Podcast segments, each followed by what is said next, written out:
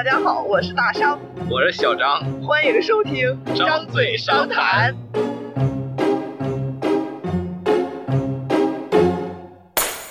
这期节目厉害了，这期厉害了，这期我们请到了一位嘉宾。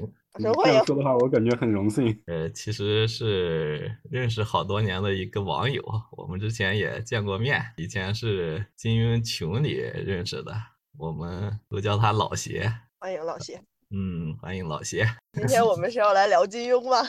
啊，今天不聊金庸，今天主要是我前段时间听到老邪，呃，有几段这个维权的经历。特别有意思，而且觉得值得跟大家分享一下。然后最近呢，我也有一个投诉的事情，然后也想分享出来，所以就准备今天这么一期节目，跟大家聊聊生活中的一些这种，当你的这种各种权益受到侵害的时候，你怎么去维护一下自己的权益？梦回三幺五是吧？啊，差不多。这时候就是。嗯，遇到一些事情的话，可能就只有是打这个投诉电话是最简单有效的解决方法。但是经过我这几次投诉之后，我感觉以后在这个打投诉电话之前，还是得慎重考虑一下，多方面考虑一下，看看这个事情到底该不该投诉，到底值不值，后果会怎么样。有些投诉把问题解决了，但是到后面我其实又挺后悔的，觉得这这个事儿不应该这么做。但有些投诉我又觉得他这个给我处理的不好。但是最后也都不了了之了。那要不你先，对你先讲一下你这个投诉的这几件事儿，先给大家大概的描述一下这个事件的经过。我就先说一下这个投诉京东商城的事情吧。这个因为我所有的投诉里面就投诉京东商城比较多，这么多年的网购经验。让我对这个京东商城还是蛮信任的。我家是在新疆，因为这个快递的问题，京东商城在对新疆的快递这一点上做的就是比其他任何快递都好。有些就是在乌鲁木齐有仓库的，基本上是可以做到次日达的。我在那个六月份的时候吧，哎，五月份买了一个是微波炉啊，当时这个就是因为物流的这个事情，嗯，让我很生气。它是送的慢吗？还是怎么？是在下单页面，它显示的是五月，我是五月二十四号下的订单，显示的是二十六日送达啊。然后下单之后，第二天我再去看的时候，它就跳成五月二十八号送达了。而且这个最让我气愤的，它不是说这个配送日期变了，而是就是它的显示页面上进度上是这样显示的。经与客户联系确认，将配送日期修改为五月二十八号。其实还是擅自修改的，并没有跟你联系。他是没有和我联系，然后没有给我发发短信，没有打电话，就直接把这个东西改成经与客户确认了。后来我打电话过去，客服给我解释的，说是他解释的，说是这个系统自动把那个状态修改成那样的。然后我就说这个东西。如果说真的是系统修改的，你们系统肯定是有问题的。那系统该修改的就修改，该调整的调整。如果说是某个人为操作的，那对这个人该进行怎么样的处罚，进行怎么样的处罚。呃，后来就是这个事儿追了好多天，关键是他当时打电话的时候，他告诉我，由于我们那个团场比较偏远，大家电的话配送上是一周一次，我也可以理解。然后如果说你状态给我给我改成这样，因为这个大家电配送时间的原因调整成二十八号，这我也没问题。但是他就没有和我确认的情况下把状态修改为经与我确认。呃，甩在我 头上我就不能忍了。是啊，后来结果就是他在二十六号那天就配送了。然后我说这个东西我不要了，因为在你们告诉我不能配送的时候，我已经重新下单买了，也是在京东商城买的。那那个就是在二十五号下单。就是又又下了一个新单，是在二十六号之前就到了。重新买了一个，是当时是真的重新买了一个。哇，有脾气。然后，然后后来就是这个事情吧，京东物流那边后面给我打电话过来，给我道完歉之后，说是给我补偿五十块钱。后面补偿五十块钱之后，这事儿也也就算过去了。啊，还行啊，我觉得。对，还比较顺利，而且五十块钱是券吗？还是就是红包啊？直接补偿到余额里面了，是啊，那还可以，肯定。然后就是从这件事情之后，我对这个京东商城的印象就开始变化了。后面就是有些事情就是只要稍微有一点不对的地方，我就会去找京东客服理论。回头想想，其实这么做有点不太值，但是那个劲儿上来之后，就是想跟他们理论一下。我觉得该理论就理论嘛，这种，东西，自行使自己的正当对呀、权益。这属于属于顾客的合法权益受侵害嘛，我觉得这应该理论。然后，哎，要不你再讲一下你那个券商那个事儿，券商的这个是感觉那个非常精彩，我 请你看了这个你讲这个是这个我就不说这个券商的这个名字了。对这 就个当时在在这个某个证券公司，我嗯我开的户有买的股票，然后嘛，那是在一个周一的时候，因为我我有一笔这个款要还，然后在那个在之前的一个周五，我我把那个股票就卖了，然后是有一万五千多块钱，然后卖了之后，正常情况下应该是周一，嗯周一的时候那个钱可以就是从那个证券账户里面给提到我的银行卡上的。但是当我去提的时候，发现他给放到那个好像是叫天天利吧，就是每天会有利息，然后那样子的。但是这个东西，银行存款的那个才能叫利息，这种货币基金的收益它是不应该叫做利息的。还是基金性质的，对吧？对，这个叫利息，它本身就是有问题的。然后关键是那天取钱的时候，钱在那个里面，然后我就提不不出来，是吧？当天就取嗯不了。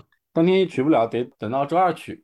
然后这个事儿我就打了这个证券公司的电话，他给我讲怎么怎么操作。然后当时我把那个钱提出来之后，然后那个款也还了。这个事儿实际上我没有任何损失，但是但是心里很不爽，是 心里就是很不爽。然后就是先是打这个证券公司电话，我投诉了一下之后，我觉得这个东西本身就是证券公司的错，要投诉证券公司的话是应该打他们主管部门，然后我就打了这个证监会的电话，但是我拿不准他们到底是不是属于违规，呃，然后就是我花了有个不到一小时的时间去在网上找了一下证券法，找到对应的条款，确实他们这属于是违规情况。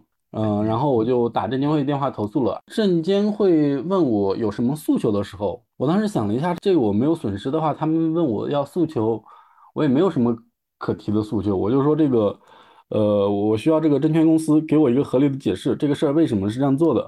还给证监会说是他们这个证券公司违规了，然后对他们进行相应的处罚。证监会的客服告诉我，呃，投诉和举报是分开的。如果说我要举报的话，要么是带着资料去现场举报，要么就是在这个证监会的网站上举报。然后我就去网站上举报了一下。投诉完之后呢，证券公司的那个我对应的那个开户的那个营业部，然后他们那个对应的客户经理就后面就跟我联系了，然后向我了解情况，然后后面告诉我，我这个天天利的那个是在二零一八年的时候开的，当时开通之后是满五万零一百之后，那个账户上有钱的话，它会自动转到这个天天利账户。因为我的这个在资金账户里面就是从来也没有过那么多钱，所以这个也没有触发这个就是把我钱转进去这个事情。后来他们这个在今年七月份的时候修改了，修改之后就是只要资金账户的钱在一千以上，就会自动转过去。然后这我就有点他也没有明确的通知，对吧？他就自己给然后这个改了。对他们，他们告诉我这个是在网站上有公布，然后在那个消息盒子里也有发，然后也然后也有短呃也也有短信和电话，但是呢，这个短信我没有收到过。呃，消息盒子里面后来这个跟这个证券公司的人扯来扯去的时候，他们去查消息盒子，他们查到是有，但是我的消息盒子打开，对应到那个时间点，我是没有收到那个消息的。那种消息一般人也不会去注意，估计。确实是没有人注意，所以我就告诉他们，这个我留的是电话，呃，你们你们发到消息盒子那个东西是不会有人看的，你们没有给我发短信，他们查了一下，也也确实是没有发短信，也确实是没有给我打电话，呃，也没有给我发邮件。后来呢，就是告诉我这个他们是呃向这个证监会报备过的，他们是就反正就是各种解释下来，他们是合法的，但是到最后我就给他们说。这个东西你们要变更这个条款的话，我没有签补充协议，而且你们这个通知的方式，我确实是没有收到。后来据那个客户经理说，他们针对这个事情多次开会，然后又怎么怎么着的，然后包括他们总部的人也给我打电话，呃，打电话说了，但是最终也没有解释明白。但是这个事儿发生之后，就是因为他们已经违规了嘛，这个事情怎么解释都解释不明白的。后来就是大概是过了一个月，我收到一条证监会的短信，短信告诉我，证券公司经核实，我不是这个证券公司的客户。啊，这样一来，太扯了，搞得我更生气了。这是为啥呢？他就可能他们他就是想不到不想更好的解决了吧，或者说觉得没法解决，然后就直接说你不是客户。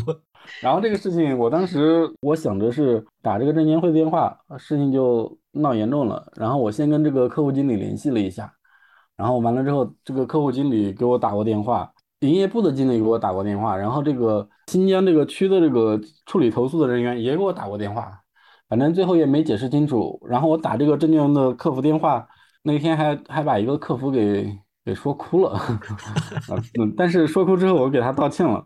这个这个，我告诉他这个事儿，这个是不怨他是因为是因为这个你们这个证券公司有错，而不是针对你个人的。道完歉之后，后面说我这个本来说是要投诉他的，然后也取消对他的投诉了。但嗯，这个事儿到现在就是还没有给出一个合理的解释。就是感觉就是我一个属于不了了之的状态，是吧？也许会是一个不了了之的状态吧，但是可能我哪一天要是心情不好的话，我继续投诉。或许会再找证监会把这个事儿给再翻出来。哎，所以我有一个小问题，这个投诉和举报到底有什么区别啊？按照证监会的说法，就是投诉的话是针对他们这个违规的问题，我投诉完之后看我是要一个什么样的诉求，就是这个事儿还比较简单一点儿。举报的话就是，啊，呃，举报的得自己带话就带带点材料啊、证据什么的，是吧？是啊，对，就比较正式。相当于就是举报比投诉更正式一些吧。然后就是收到短信之后没有直接打证监会的电话，我觉得有些就是在部门在处理这个投诉问题上，基层确实是确实有点冤枉。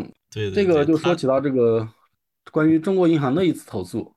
嗯，好，我们 继续听你一段新的经历。中国银行的这个投诉是，就是让我，可能是我所有投诉里面唯一一个让我让我觉得就是后悔打这个投诉电话的。这个事情是因为我的有一笔这个工资是，呃，在国外工作的时候那个发的那个美元工资，因为可能新疆的这个外汇管制比别的省，嗯、管得更严一点儿，然后就是需要提交各种资料。当我把这个资料提交给这个银行的工作人员之后，呃，然后这个银行的工作人员，一个小姑娘，对这个事情也非常重视，工作也非常认真。然后她把资料提交到上级行之后，然后因为上级行那边是有疫情，属于这个静默管理的状态，在居家办公还是怎么回事？就是上级行是回复他说，这个因为静默管理这个事儿，这个审核暂时审核不了。然后这个小姑娘就通过微信告诉我之后，当时我知道这个消息之后，我的想法是这个事儿肯定是和这个基层没有关系，和这个就是支行没有关系。这个小姑娘该做的都做到位了，是责任是上级行的。这个小姑娘告诉我的时候，我没有对她发火，跟她说话的时候一直客客气气的，所以就造成一个假象，让这个小姑娘以为我是很好说话的，但其实不是这样。挂了电话之后，我就投诉了是吧？投诉了，先是打了这个中国银行的电话去投诉。说起这个，我也要批评一下这个中国银行的客服工作人员，他们就是说话的时候完全可以正常的和人交流，但是但是就是一个个就。对，就是像一个复读机，像一个机器人一样。然嗯后说到关键点上，就开始开始那种开启复读机模式了。当我问起来这个多长时间可以给我回复的时候，说的是在受理我的投诉起三个工作日内。然后我追问了一下这个事儿能不能快一点，他说给我加急处理。然后我就问问加急处理之后多长时间我可以收到回复，又是三个工作日内之类的 话就又来了。开始拉锯战了，这然后我说那行吧，你要是这样说的话，我就打银监会的电话去投诉你们了。当然，他在我说完这句话之后，他说是希望你不要通过其他途径什么什么的。但是这个也是像机器人一样说话，人工客服已经就是变得跟机器人一样来跟我交流了。既然这样的话，我就打了银监会电话。打银监会电话之后，银监会是人告诉我，这个他们受理之后，处理时效是更长，七个工作日内。然后他就把这个新疆的银监局的一个手机号码告诉我了。我说你告诉我这个手机号不是一个座机号。他说这个手机号就是新疆受理所有投诉问题的。然后我就打了一下这个手机号，这个手机号他开始没有告诉我是谁的，但是后来经过这个与中恒工作人员的呃联系之后，这个手机号应该是新疆银监局的。打电话投诉完之后，后面他说，呃，他知道了，然后就尽快处理。后面在投诉没多久，这个小姑娘就联系我了，说 说说我怎么投诉到银监局去了，又给我解释了一下这个静默管理什么什么的。我说这个东西我是。急用钱，虽然说这笔钱对你们中国银行来说可能不算多，但是对我个人来说，这是很大的一笔钱。我有贷款要还，而且我觉得这个事情，因为这个静默管理，你管理一个月、两个月的话，那我是不是一个月、两个月都提不出来钱？嗯，他说不会的啊什么，但是这个这个东西，在这个时候，如果那样干等下去，是已经就没有必要了。我不能理解的就是为什么这个一笔外汇的一个入账，那个钱从国外账户打过来之后，是先到他们银行，经过银行核实之后，确认这笔钱确实是我的工资之后，再把这笔钱转到我的这个个人的美元账户上。就这么小的一个事情，我想不通的是为什么还要还要再传到这个上级行去。后来这个那个银行银行工作人员联系过我之后，他们领导后面也给我打电话了，说这个事儿会尽快处理。后来这个小姑娘就是和我微信联系的时候说，投诉的话从上到下他们会都会受到处罚啊什么什么的。当时我一听就觉得不对劲了，这个东西我投诉的时候已经说得很清楚了，基层这个工作人员已经就是该处理的处理完了，这为什么又把这个事儿压到了基层？然后我又打了银监局的电话，我告诉他我投诉的是奎屯支行的上级行，因为奎屯支行他该做的已经做了，该提交的材料提交了，是他们是这个奎屯支行的上级行呃不处理。我要投诉的是他们，又重新明确了一下。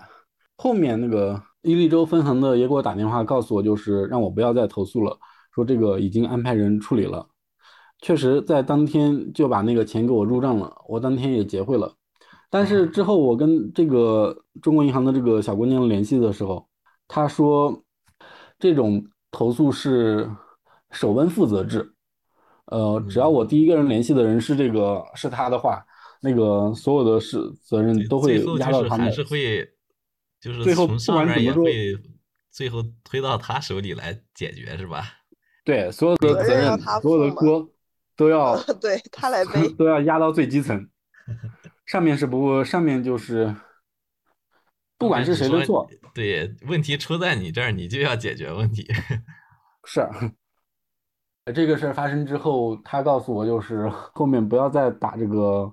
呃，银监局的电话投诉了。如果说我只是打这个中国银行的电话投诉的话，那中国银行说是三天解决，但是实际上，呃，当天也也会解决的。但是我如果说一打银监局的电话的话，那就撤诉都撤诉不了。那这其实是银监局的问题呀，银监局不讲理。这个事情后来我咨询了一个，我有一个学姐，她是在农业银行，我然后呃是一个小领导，我问了一下她之后。他告诉我这事不怪我，也不怪那小姑娘。他说这个说我我这个投诉电话是打的是对的，只有经过这样的投诉，上级领导才会重视所有这个客户的诉求，才能提高这个银行的服务。然后后面这个中国银行那个小姑娘也告诉我，他们也发通知了，不得以疫情为由拒绝办理客户的任何业务。那我感觉你这次投诉还是非常有意义的。对呀。疫情期间的一些这种工作行为模式都发生变化了，但是就是当我了解到这个投诉会让会让他们从上到下都罚款，说实话，我是有点后悔的。我觉得如果说我事先知道这个投诉电话打过去之后，从上到下都会罚款，那我就不打银监局电话投诉了。这个东西还是。这是制度性的问题呀，这是啊，这个也不是的锅，这个也不能说是谁的锅，这套制度不合理嘛，最后就是让一些具体的，可能是这一条线上的人都要背这个锅，但是其实是本身某些制他制定的时候的那种制度不合理。嗯，大家这个都是照章办事，然后就是这件事情之后。只能说是让各个工作流程慢慢的变得更加完善吧。以后再有这种事情发生，可能我我不会说 那么冲动的去打这个打银监局啊、打银监会的、打证监会的电话了。你你这属于就是一步到位，直接投诉到这个 他的最上面了。是的，是的。然后还有要分享的吗？还有就是关于食品安全方面的投诉。哎，这个可以讲。哎，这个 可以。对，这个比较贴近大众这个你讲完之后，我们也 讲一讲。这个就是按照咱们中国的食品安全法，在食物里面吃出异物，对这个客户造成影响的，可以要求十倍的赔偿。如果说十倍金额不满一千元，可以按照一千元要求赔偿。食品安全法是这样规定的。实际操作起来的话，可能确实是有些困难。你是投诉是哪哪种类型的？外卖吗？还是外卖也好，还有其他的也都有。实体店里是吧？实体店倒没有，有外卖的，有网购的，还有就是在飞机上的。这这一点说起来的话，就是咱们这个中国的这个国有企业。还是比较有担当的，呃，发生这种投诉问题之后，解决起来要比那些私企要更重视、更加重视这个投诉问题。他最后会赔你吗？会按照那个标准赔你吗？会的。这个事情就是我和我女朋友从乌鲁木齐飞内蒙古呼和浩特的时候，她的飞机餐里面吃出了一根头发，哎，然后。当时不能透露是哪家航空公司？嗯，理赔的时候就是签过一个那个协议，那个协议里面要求保密的，所以还有这种协议。哎呀，这个可以，不说航空公司的名字了。哇，他这个处理的，我觉得还有有点意思。签这种协议，在飞机上这个让乘务员过来之后，那个乘务员就是，呃，说他们把这个拿回去留证，然后完了之后。当时就给换了一份，又是又是送这个水果，又又是送酸奶的，又是道歉，态度非常好，处理问题也很积极。然后那个机长过来就是把他的手机号码留给了我，然后也记了我的手机号码，告诉我就是他们这个供应食品的公司会有人和我联系。如果说我对这个处理满意的话，那最好；如果对处理满不满意的话，让我可以打他的电话，或者是加他微信再联系他。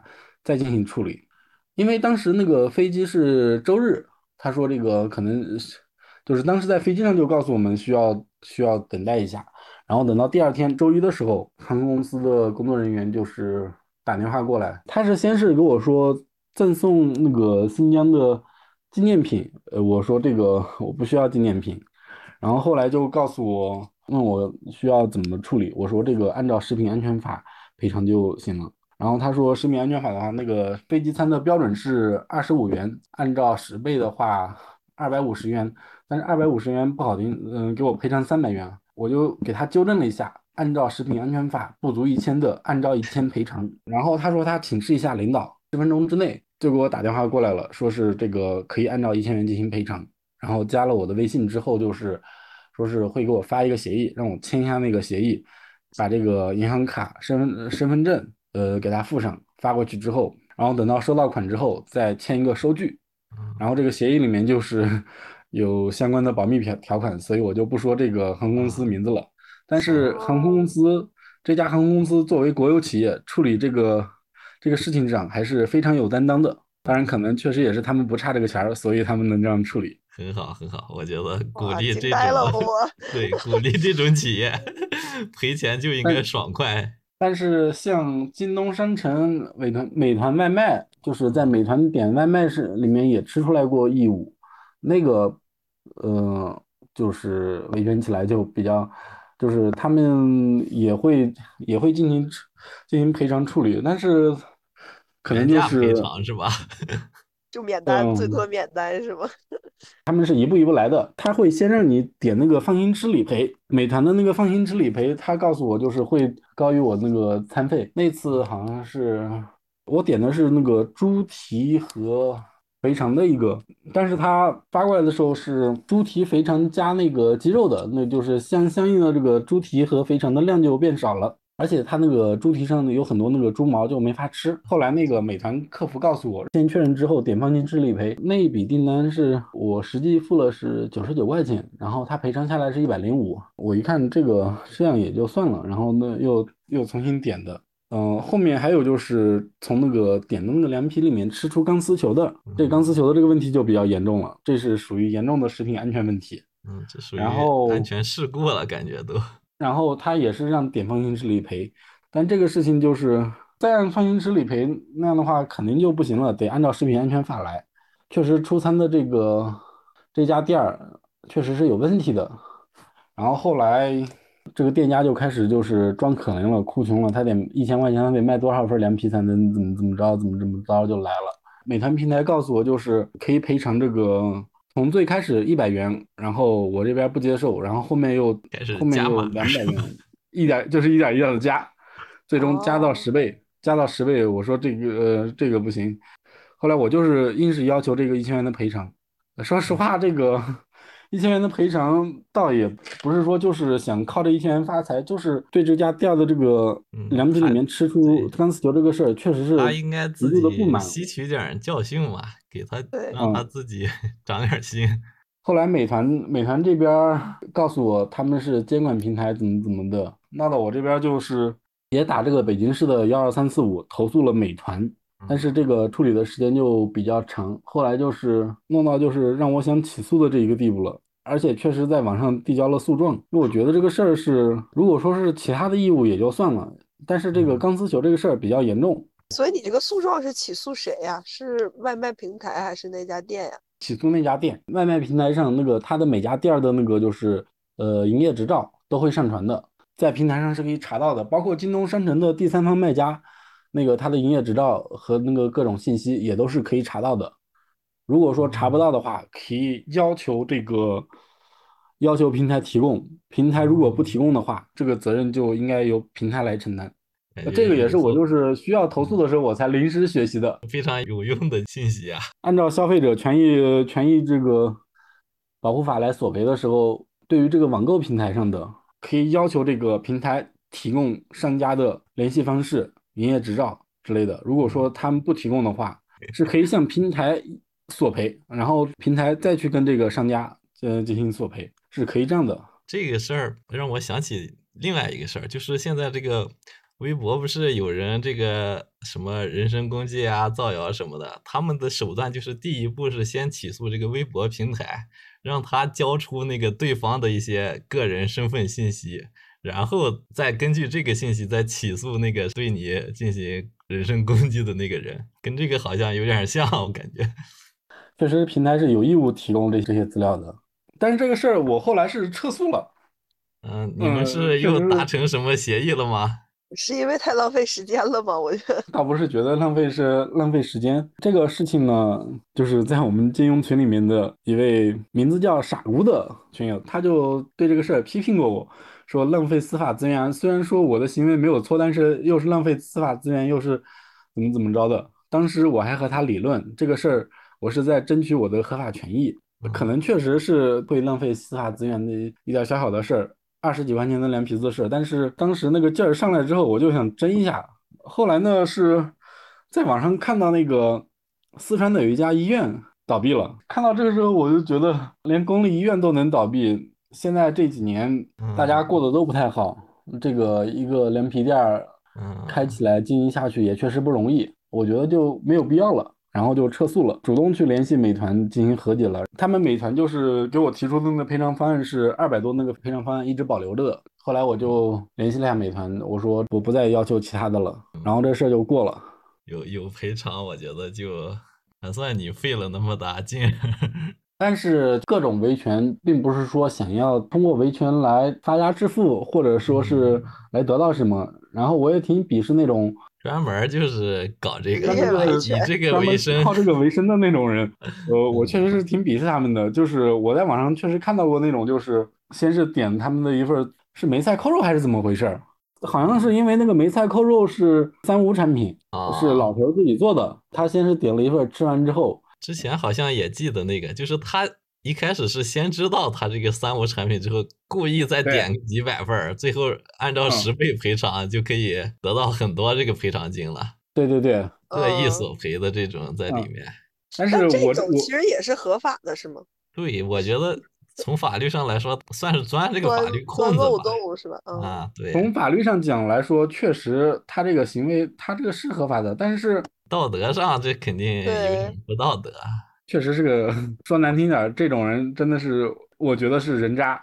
然后我自己这个吧，那确实是饿了要去吃两皮，自自己然后点了，吃出来的那这个，吃了，吃了几口，吃出来的那个钢丝球，还有美团上那个放心吃理赔的那个，那个钱也不用商家掏，好像是平台和商家的一种协议吧，在每每一餐里面扣的那个钱来，通过那个钱来买的一份保险。那个放心吃理赔完了之后，就是对商家损失其实不大的那种。然后就是对于一般的外卖的出现点小问题，不太严重的小问题，通过放心吃理赔，基本上是约等于免单的。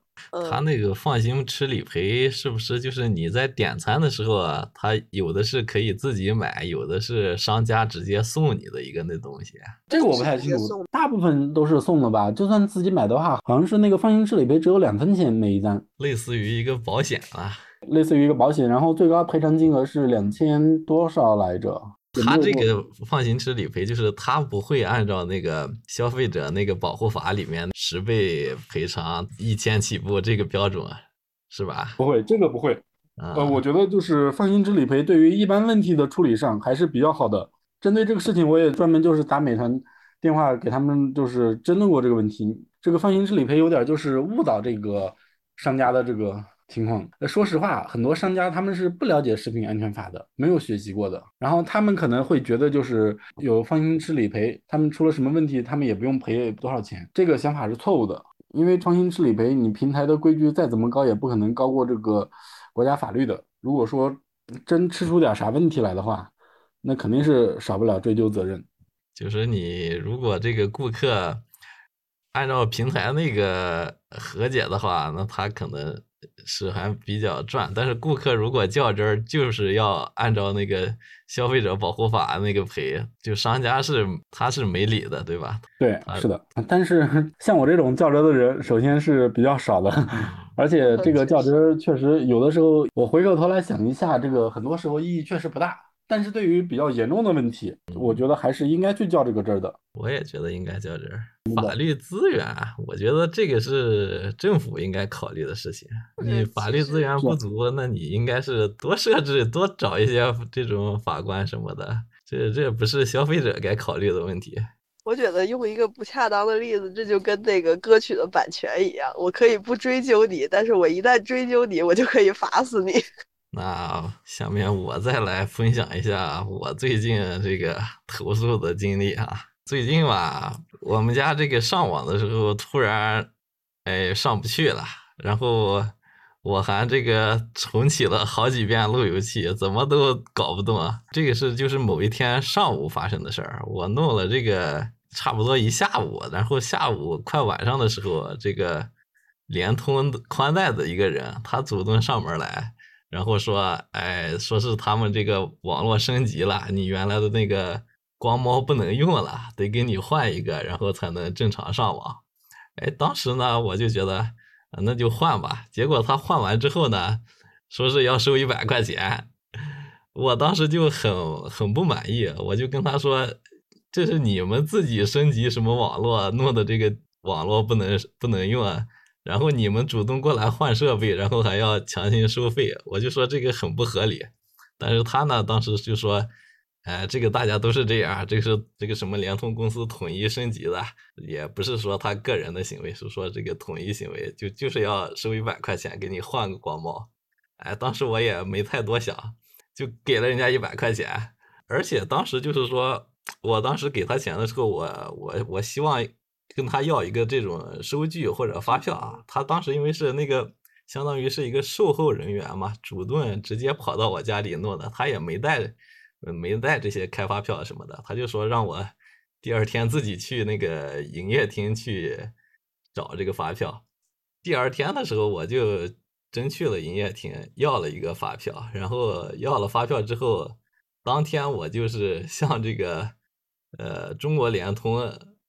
打了一个投诉电话，就跟他们说了一下这个事情，就说我这个网费其实是预付的嘛，就是提前一年就交了这个网费，然后这一年当中你们应该保证我这个网络正常能用，结果他们中间是自己主动什么升级网络，弄的这个网不能用了，然后还给你强行换一个光猫，然后收钱。我就跟他说，你们这个非常不合理。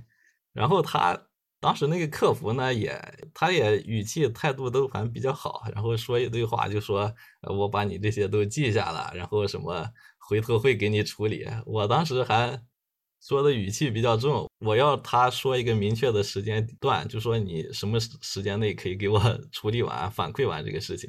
他当时就没给我说一开始，然后我就跟他说，你如果一天之内解决不了的话，我还会向其他渠道继续投诉。他也是说知道了，会把这个问题记下来，然后找人给我处理。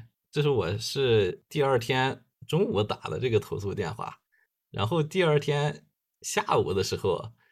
呃，就是我们当地这个联通的那个应该是运营的人员，他就给我，他应该是就是联通总部，这把这个问题又反馈到又反馈到这个最基层这些人手里，然后 就还是推下来了。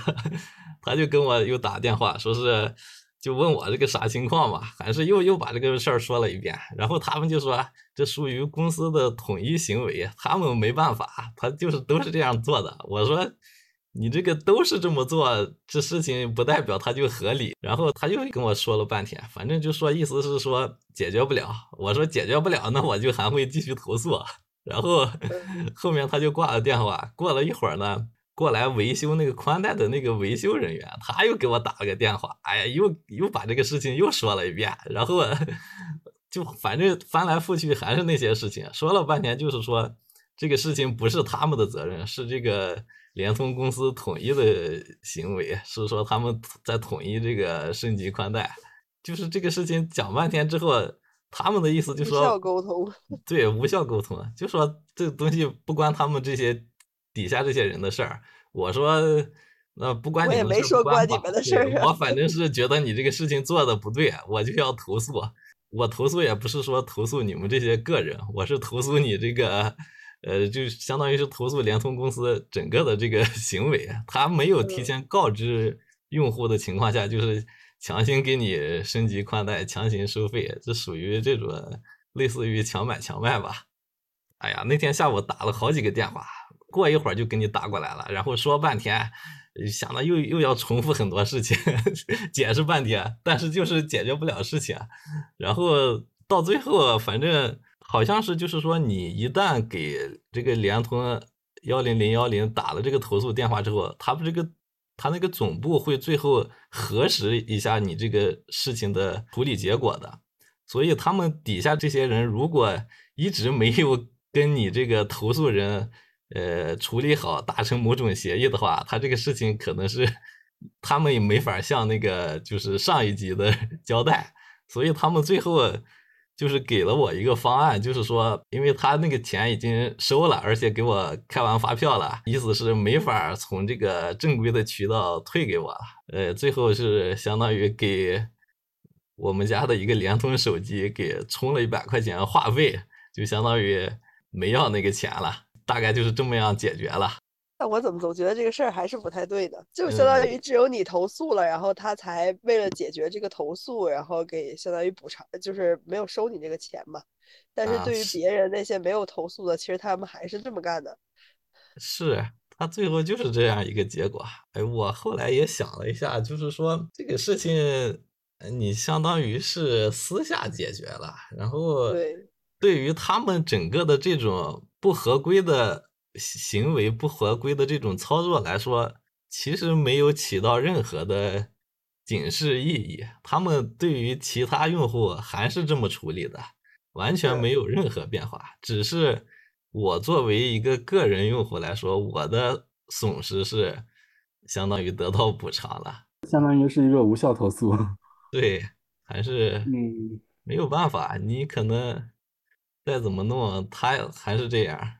就是你说的这个中国联通的这个事情，我觉得还是打投诉电话没有投诉对位置，因为你绕来绕去可能都是在山西省，应该打这个中国联通总部的，找到中国联通总部的投诉电话来投诉这个山西省的这个中国电信，这样可能能把这个事儿，嗯，处理的彻底一点。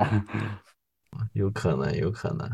我当时其实呢，就是我其实是想了三条方案的，我就觉得如果第一条方案解决不了的话，我会再打这个幺二三幺五，然后幺二三幺五再解决不了的话，我就去这个工信部举报，因为之前呢，我看过很多就是讲这种电信方面的这种。移动、联通公司乱收费什么，就投诉到这个工信部是非常管用的。工信部是主管部门，打工资就是找工信部投诉的话，确实比这个打打幺二三幺五要管用一点。因为这个打幺二四呃打幺二三四五，因为很多这个像幺二三幺五之类的，很多都是整合到幺二三四五里面了。但是打这个电话的话，确实是比较难，因为打这个电话的人很多，没有针对性。呢，就是。他给我说了那个解决方案之后，而且又说是，哎，你们这个都是一个村子的人，大家都互相认识，也不要太为难他们这些基层的人什么的。后来我也说，那就算了吧，就就那么解决了。嗯，这个同乡之间的这个问题，嗯，解决起来确实是有时候他会涉及很多人情世故的，就没有办法。就是基层这些给你这个事情处理完之后，他确实后面就是第二天的时候，那个联通公司又就是那个幺零零幺零又给我打了一个这种反馈的电话，就问这个事儿，呃，处理完了没有啊？对他们这个解决的满意不满意？还问 他们会有一个这种最终的这种确认吧，相当于。嗯，然后这个事儿大概是这样。我再分享一个之前在学校投诉的一个事情，就是某一年的校庆啊，就是我发现学校他在校庆的时候会立一个那种花坛嘛那种，然后上面就写这种“欢度校庆”这种字儿。然后我我是当时就发现他那个校庆的“校”字儿写错了，然后我就。给学校的一个这种投诉平台也是发了一个这种投诉，那个其实也不算投诉吧，就是这种相当于一个建议，就说你那写错字儿了。然后他们那个也是后来就是给我打电话嘛，直接告诉我说你呃他确实写错了，马上要整改了。然后这个事情就本来这样的话其实没啥，我觉得这个我就是一个学生，起到一个这种对学校的。呃，这种监督啊、建议的这么一个作用就行。结果他就给我打完电话，最后他加了一句说：“你把那个投诉平台的那个 投诉建议给撤了。”当时我那个听了就也是非常的生气，就说你明明一些这种后勤部门做错一些事情嘛，然后就解决完之后就解决了，那就行了。结果非要让我把那个建议给撤掉。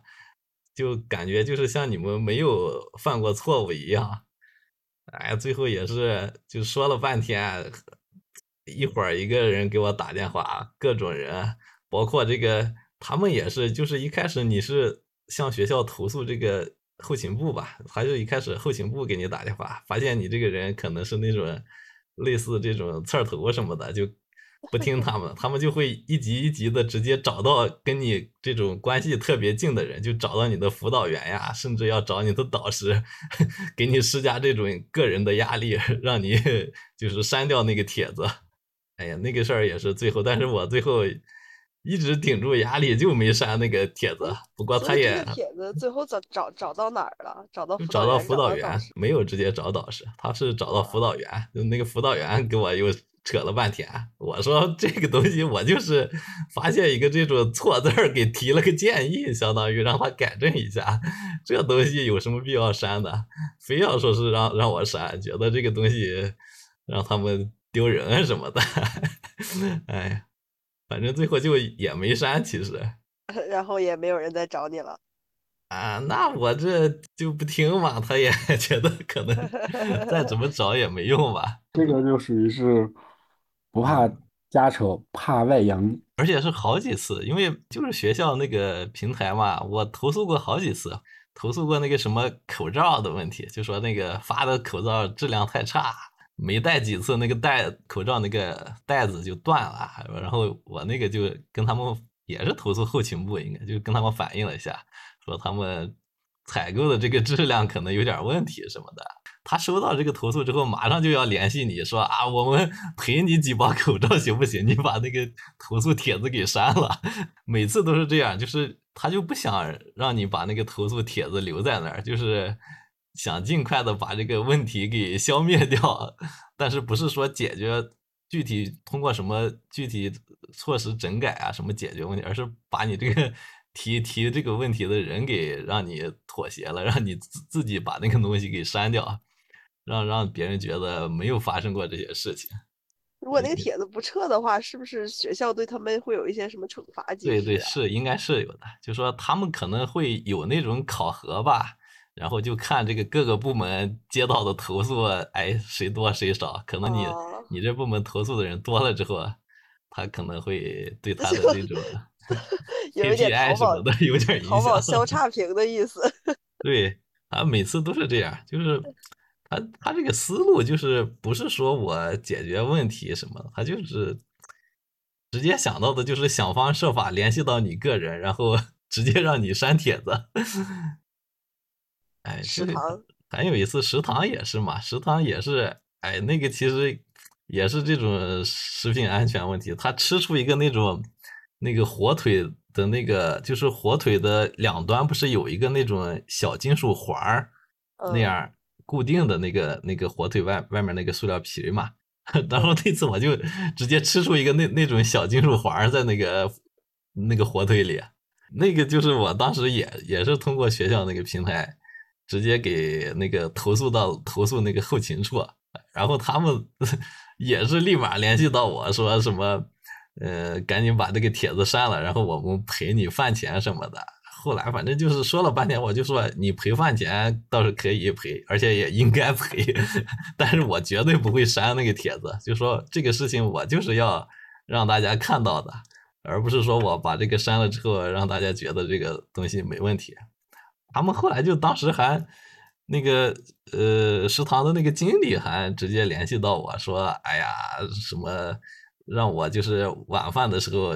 直接去找他本人，他会跟我解释这个事情。